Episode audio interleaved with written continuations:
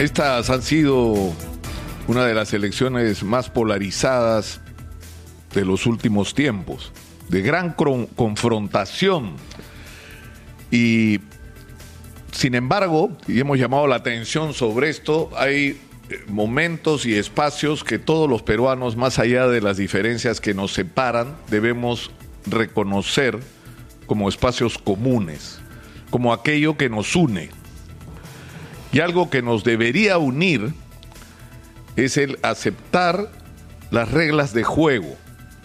Es decir, nosotros elegimos en el Perú quién nos gobierna por votación universal, organizadas a través de elecciones por la Oficina Nacional de Procesos Electorales y supervisadas por el Jurado Nacional de Elecciones.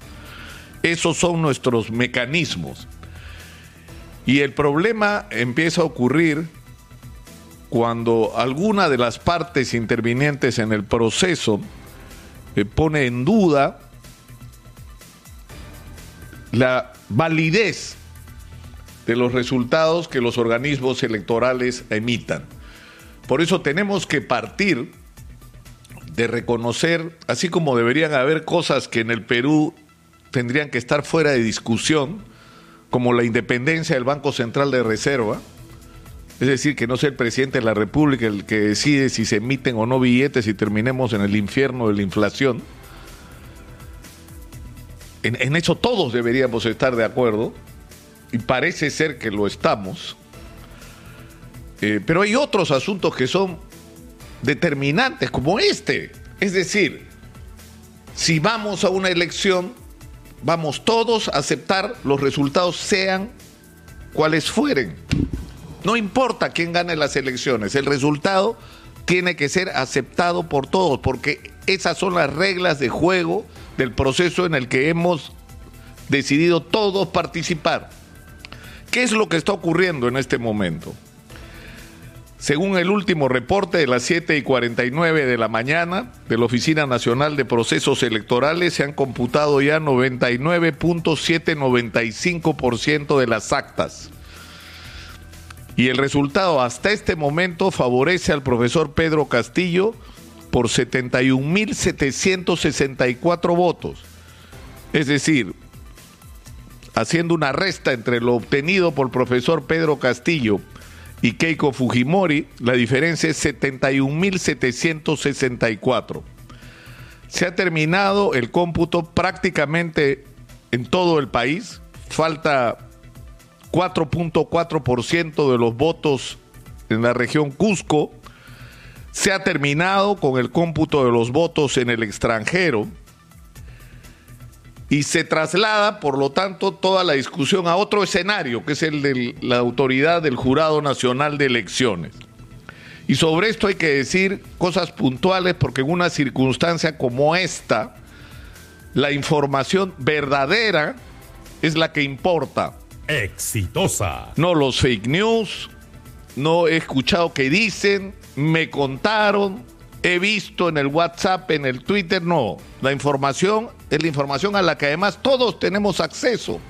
Está publicada en la web de la Oficina Nacional de Procesos Electorales. ¿Qué es lo que falta? Aparte de este pequeño porcentaje de votos que junto con el del Cusco están llegando a algunos otros lugares, pero que es muy pequeño, lo que falta es revisar lo que se llaman las mesas observadas. ¿Cuántas mesas han sido observadas en todo el país? 1.260. Total. Hasta este momento, cuando falta muy poco por computar. No son miles, son 1.260. ¿Son todas impugnadas? No. Son observadas. ¿Qué cosa significa? Que dentro de este número de 1.260 hay 457 impugnadas 347 que consignan errores materiales, o sea, las impugnadas, ¿cuáles son? Aquellas en que el personero dice, no, ese voto no es todo el acta la que está impugnada, están impugnados algunos votos dentro de esa acta.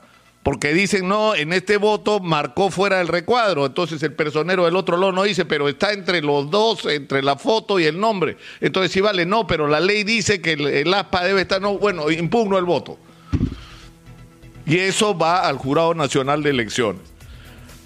Hay errores materiales, como diferencias en las sumas, hay legibilidades 66, hay actas incompletas 101, hay actas que se han declarado o se pide la nulidad, que es una en todo el país, hay actas que no tienen firmas y finalmente hay actas que tienen más de una observación a la vez, es decir, están mal las sumas y además hay impugnación. Exitosa. En el caso de Lima, de este total son 569, es decir, ni la mitad. Donde sí es importante es en el exterior. Hay 362 actas impugnadas del, del, exterior. Pero eso lo va a resolver el Jurado Nacional de Elecciones ante los ojos del país entero, con presencia directa de los personeros técnicos y de los abogados de cada uno de los partidos.